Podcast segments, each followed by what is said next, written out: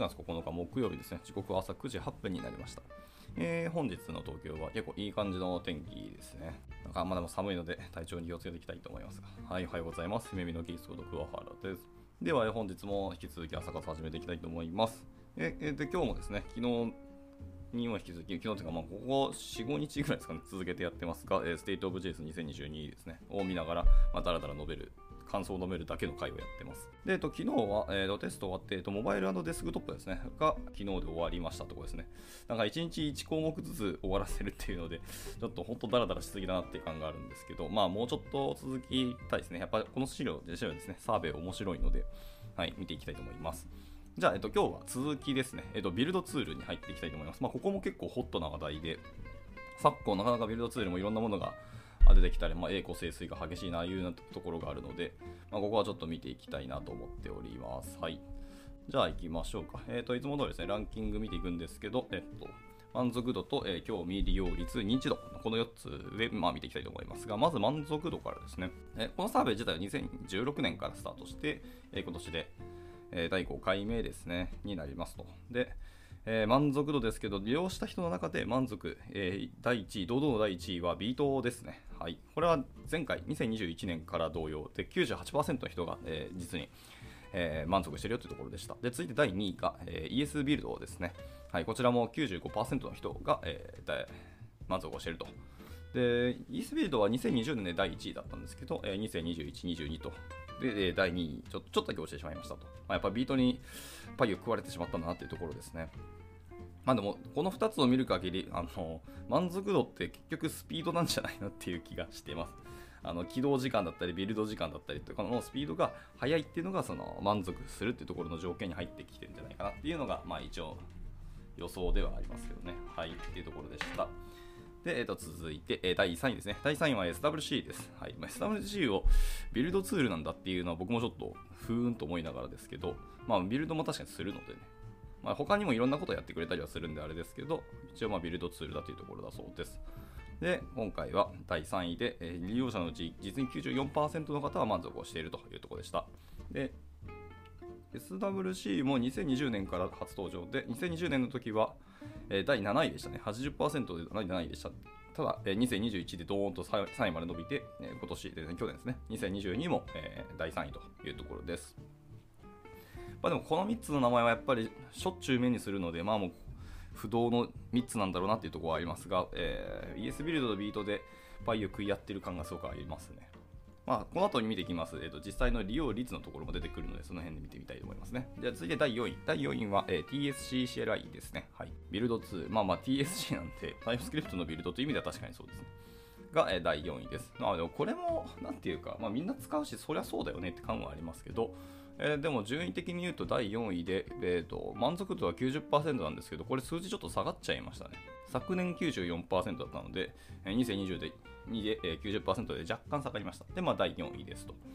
はい。で、えっと、初登場は2020年で、その時は第3位でした。で、前回2021で、えー、4位。で、去年もですね、22も、えー、4位だと。そこの、えー、相性の話で、こう、パーセントが変わって、ドーンと出てきて、えー、90%来てるんじゃないかなというところです。これ、23でどうなるか気になりますね。まあ、どれだけ数字伸びるのかっていうのは、はい、ところでした。まあ、やっぱ Next.js の進化も止まらないと思いますので、この辺は気になっているところでした。はい、続いて、えー、第6位ですね。第6位は、ロールアップです。はい。ロールアップは2017年に初登場して、その時は第2位でしたね。80%で満足してたんですけど、そこから2020でドーンと順位を下げてしまって第6位まで落ちた。で、2021で若干1つ数字を上げて、また22で1つ順位を下げたというところです。ただ、数字的に言うとですね、割とあ、まあ、減ってきてはいますね。80%、85%、84%、79%ってところで、ちょっと、えーと、あれですね。自分の、えーと、なんだっけ、えー、やばい、数字、日本語出てこない。まあ、末端、末端？一番下の数字ですね。最低値を、え下回ってしまったところですね、これは。まあ、残念ではあるんでしょうけど、まあ、言うてでも、えっと、利用率は、何ですかね、他のライブラリーとか、そうビルド系のツールの中で、あの OSS で使われているという実績があまりにも大きいので、まあ、利用率後で出てくるんですけど、多分そんな数字は低くないと思ってますし、まあそういう、なんか満足度下がるとでも確かに懸念はありますけども、言うてもなかなかまだまだ使われ続けるんじゃないかっていう気はしてますね。根強い人気はあると思います。で続いて、え第7位ですね。第7位は、えー、パーセルバンドラーになります。はい。こちらを2020年に初登場して、まあ、いわゆるそのコンフィグ系とか設定をほとんどしないまま、バンド、まあ、ブラックボックスですけど、まあ、ビルドしてくれるよっていうツールで、確かに僕も使った時はすごく便利だと思いましたけど、まあ、いやというか楽だったんですけど、まあ、やっぱ本番環境に、えー、適用するとなると、やっぱりいろいろ細かいところまであの手を入れたかった入れたくなるってなるとちょっとパーセルじゃ厳しいのかなっていうのが僕の感覚ですねで、えー、2020で20年に初登場して第5位だったんですけどそこから順位を1つずつ下げて今年は第7位というところです、えー、でも満足度も73%なのでちょっと数字がどんどん下がってきてるのは厳しいのかなっていう感覚はありますねはいで続いて第8位です第8位は、えー、WMR ってやつですはい初登場は2021年からですけど、すみません、僕が WMR というのは初めて知ったんでこんなんあるんですね。はい。で、これ69%ですね、満足度が。はい。では続いて、えー、第9位ですかね。第9位は、えっと、ローロームっていうのかな、これは。っていうものが、えー、第9位に上がりました。こちらは、えっと、2020年初登場で、えー、その時に第8位で、えー、21年で順位を1つ下げて、2つ下げて第10位で、2022で第9位まで、1つだけ上げましたね。満足度でも面白いですね。60%から44%まで下がって、また65%まで上がったので、数字としては自己ベスト更新というところで、もしかしたら伸びる、今年も少し伸びるのかな ?2023 の結果はちょっと気になりますね。ちょっと僕、ロームっていうの初めて名前聞いたんで、こんなビルドツールあったんですね、ローム。では続いて、えー、第10位ですね。第10位はまさかのウェブパックになります。はい。まあ、ウェブパックはこのサーベイでもやはりあの最古参のビルドツールで、2016、2017で堂々の1位をずっと飾り続けてたんですけど、えー、93%、95%と来てたんですけど、2020でドーンと順位を4つ下げて88%。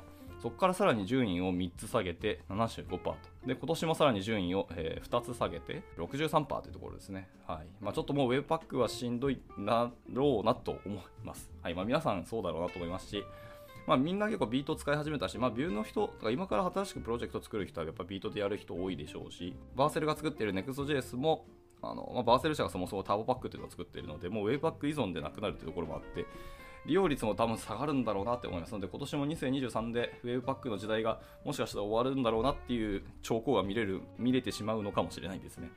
まあ、一時代を築いたっていうところで本当に貢献はでかいと思うんですけど、まあまあ仕方ないっていうところですね。あの、栄枯盛衰の波にはどのツールも飲まれるというのがありますので。はい。では続いて第、11位ですね、11位はスノーパックです。これはですね、2020年に確かに初登場ドーンとして、第2位でした。94%のところで、お、これ新しいの来る来るじゃんと思っていたんですけど、2021でいきなり順位を6個下げて、第10位ぐらいまで下がってましたね。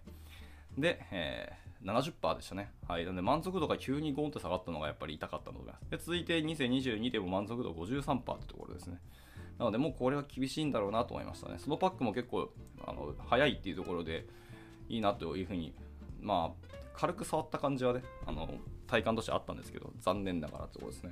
で、えー、じゃあ続いて、えー、第12位です。第12位はブラウブラウザリファイかブラウジリファイって読むのか、未だによく分かってないんですけど、まあ、今回ブラウザリファイと読みますが、えー、こちらですね。これも最古参のライブラリの一つです。えー、2016年初登場で、え第3位63%だったんですけど、そこからずっと右肩下がりで順位を下げ続けて、47%、35%、33%、32%で第12位というところです。まあ、ここ、今、まあ、今更 Browserify を新しく使う人はほぼいないと思いますけど、だから昔からやっているアプリケーションとかウェブサイトとかで使われているので、まだあのいるんだろうなと思います。ただまあ、もう外したいとか変えたいって人も全然多いと思いますね。32%というところなので、満足度が。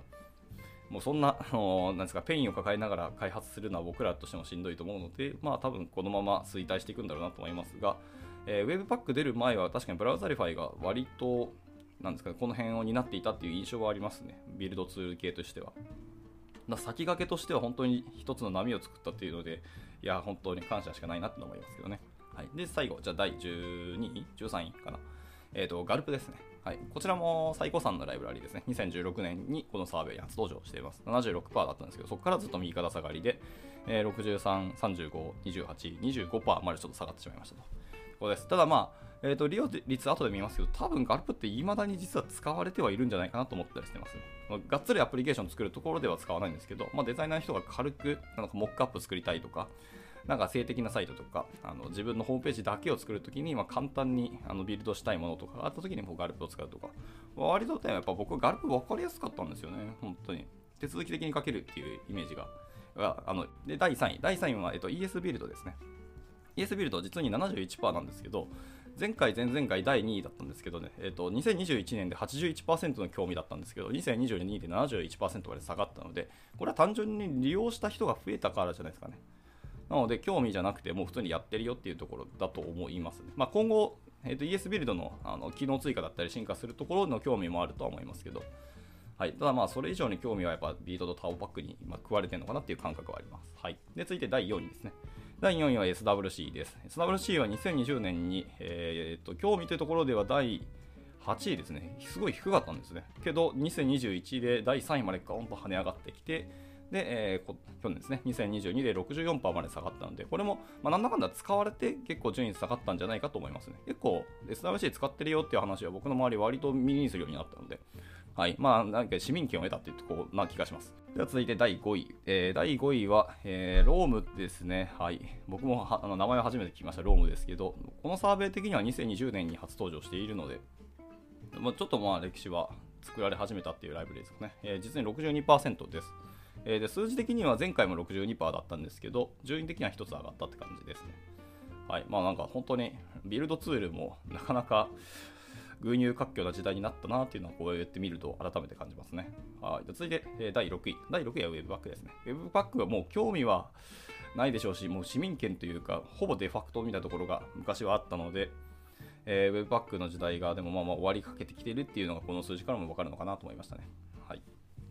で、続いて第7位。第7位は TSCCLI ですね。これ前回71%だったんですけど、今回、えー、と47%まで下がってるので、まあみんな使ったっていうとこだと、うん、多分思いますけどね、これこそ。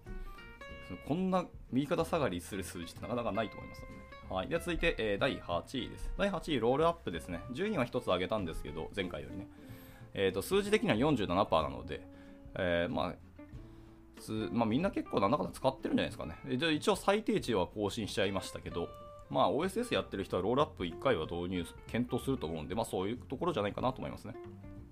はい。で、第9位。第9位、パーセルですけど、まあ、個人的にパーセルはもういいかなっていう気がなんとなくしてます。はい。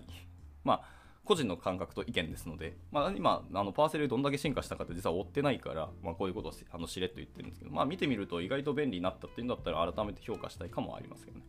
とはいえ46%なので、まあ、他の人たちも使って使わなくなったり興味なくなってきたっていうのを鑑みるとそんなにまあ注目しなくてもいいんじゃないかなっていう感覚はありますけどね。はい、では続いて、えー、第10位ですね。第10位、 Snowpack です。こちらも41%ですね。まあ、 Snowpack は僕もあの触る気多分今も起きてないし、今後も触ることは多分ないと思うんで、まあ、興味ある人は見てみてくださいぐらいの感覚でいいと思います。はい、で、えー11、12、13はほぼほぼ顔ぶれ変わらないですね。えー、WMR、 gulp、えー、 Browserify の3つでした。はい。こちらはもう32%、26%、24%というところで、まあ、興味ももうないよというところだと思いますね。はい。じゃあ続いて利用率の方を見ていきましょう。えー、利用率ですね。はい。じゃあ、今までの、えー、満足度とか興味っていう、まあ、現状もしくは未来の話を見ているときに、えー、順位はガーッと変わ顔ぶれは変わりましたけど、じゃあ実際今使ってるのは何ですかっていうのが利用率ですけど、まあ、こちらは予想通りですね。第1位はやっぱりウェブパックでした。はい。堂々の1位で、2016年から、えー、2017年で第2位だったんですけど、2020年からずっと1位に君臨し続けたと。です。えーと、利用率、でも率の数字を見ると前回より若干下がりましたね。えー、2021では89%、このサーベイに参加している人の約9割使ってたんですけど、えー、2022で、えー、若干数字下げましたね。それでもまだまだ85%使っているので、やはり、やっぱ不動の1位というか、最強の1人だなっていう感じはします。はい。で、第2位が、まあ、これも僕ちょっと予想したんですけど、第2位やっぱりガルプですね。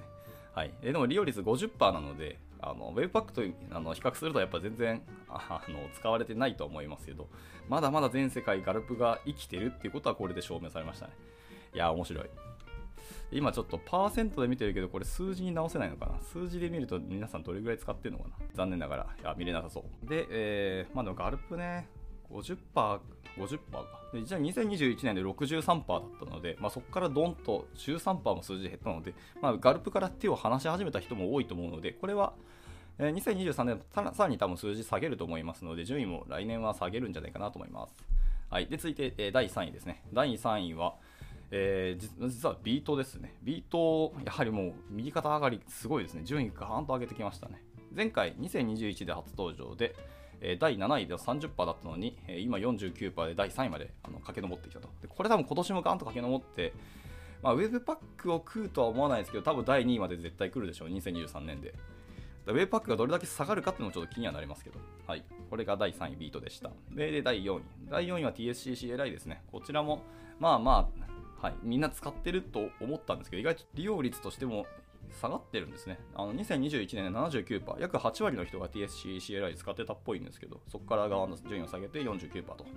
なので、今年もじゃあ、もう使ってる人っていうのはちょっと順位下げるかもしれないですね。とはいえ、やっぱちょっと TS 書きたいって時のあのビルド、単体でビルドするときにやっぱ TSCLI は使うと思いますので、下がるとはいえ、利用され続ける感はありますね。というところでした。続いて、えー、第5位は、えー、ロールアップでしたね。ロールアップもなんだかんだ使ってると思いますが、ただちょっと僕的にはびっくりしたのは数字的には36%なんですよね。だから3割ちょっとの人しか使ってないというのが割と意外ですね。とはいえ、まあ、えー、と数字見ると11%、30%、39%、36%というので、なんか前後しているので、なかなか波はありつつ、でもまあ安定して3割ぐらいの人が使い続けるんじゃないかっていうのは予想ですね。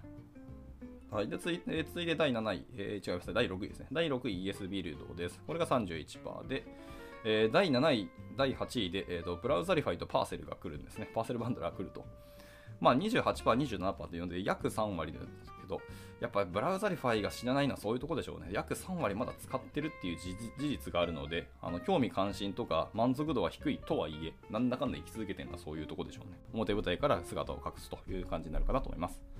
えー、で続いて、えっと、 Snowpack が、えっと、SWC ですね。SWC Snowpack と、えー、続いていきますね。まあ、ここからもう20%も切り始めて、 Snowpack に至っては8%なので、10%を切り始めたので、ここから下の数字はもう、もう、えーと、利用率はそういうところだと思いますね。で、第11位にでもあのターボパックが来るんで、ターボパックは、えーと、2023で多分ドーンと数字上げてくると思います。こいつだけまあ例外でしょうね。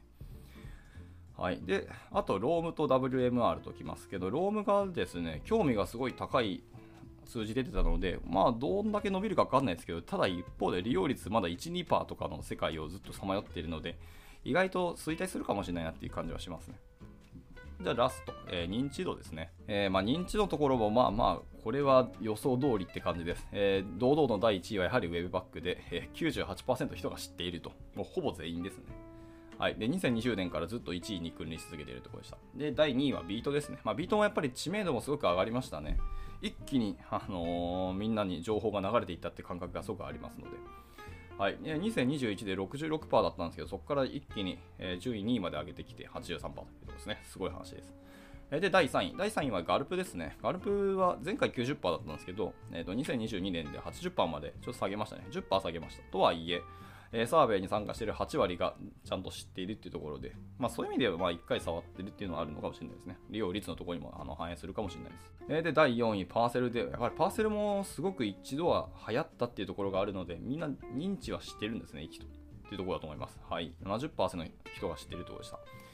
で、第5位、 Rollup ですね。 Rollup は69%なので、ほぼ同着で、みんな知ってることは知ってるよということですね。はい。で、続いて第6位が ES ビルド。ES ビルドは66%ですね。数字的には、えっ、ー、と、ほぼほぼ同じ数字だらしいですけど、順位は上がったところですね。で、えー、第7位、 Browserify。Browserify もやっぱ61%の人は知っているというので、まあ、やっぱ最古参の方々がこのサーベイに参加してなくなったので、数字は下げたんだと思いますし、まあ、新しい人が Browserify を、まあ、名前ぐらいは知ってるぐらいになるかもしれないし、今後はもう全然名前すら知らないっていう人がどんどん増えていくんだろうなと思いますので、これも多分まあどんどん下がっていくとは予想します。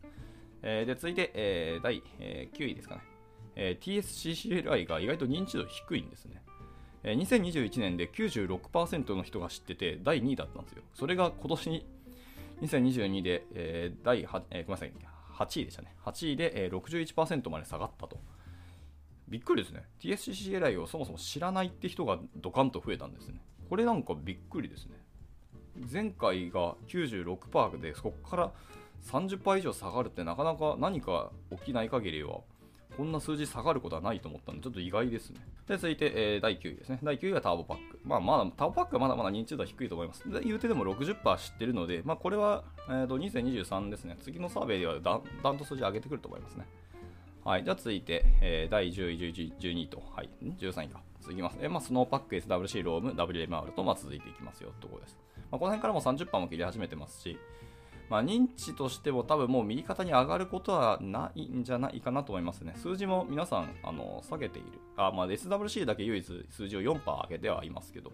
なので、まあまあ、2023もやっぱホットな話題としてはビート、えー、ES ビルド、そしてターボパック、まあ、この辺の3つが話題でずっと上がり続けて、まあ、ウェブパック外す問題とか、どうやって外したかみたいなところのブログ記事とかあの話題が今年もうちょっと出てくるんじゃないかなっていう気がしますね。ウェブパックから卒業して、えーとまあ、多分ビートに行くか、まあ、ES ビルドに行くか、なんちゃらみたいなところの話が続くんじゃないかなと思ったりしてます。ま、まさか新しい、また違うビルドツールが出るとは思ってないですけど、まあ、可能性はなんか、こう毎年見てるとゼロではないのがこの業界の恐ろしいところであり楽しみではありますけど。一旦なので、まあ、やっぱりビートは追い続けた方がいいんだろうなちょっと思いますね。であと一方でスピードってところですけどなんだかんだ ES ビルドに依存したビルドツールもやっぱあったりするので ES ビルドもやっぱり知ってるかまあ、使いこなせるぐらいの方がいいんだろうなと、まあ、エンジニアとしてですね、いいと思ったりしてます。はい。まあなんかソースコードを あの見た感じ、えー、なかなか、まあ、テクニカルなことをやってますけど、すごいなっていうのを、まあ、うちの若い子が言ったので、まあ、たまには ES ビルドのソースコードを見てみるの面白いかもしれないですね。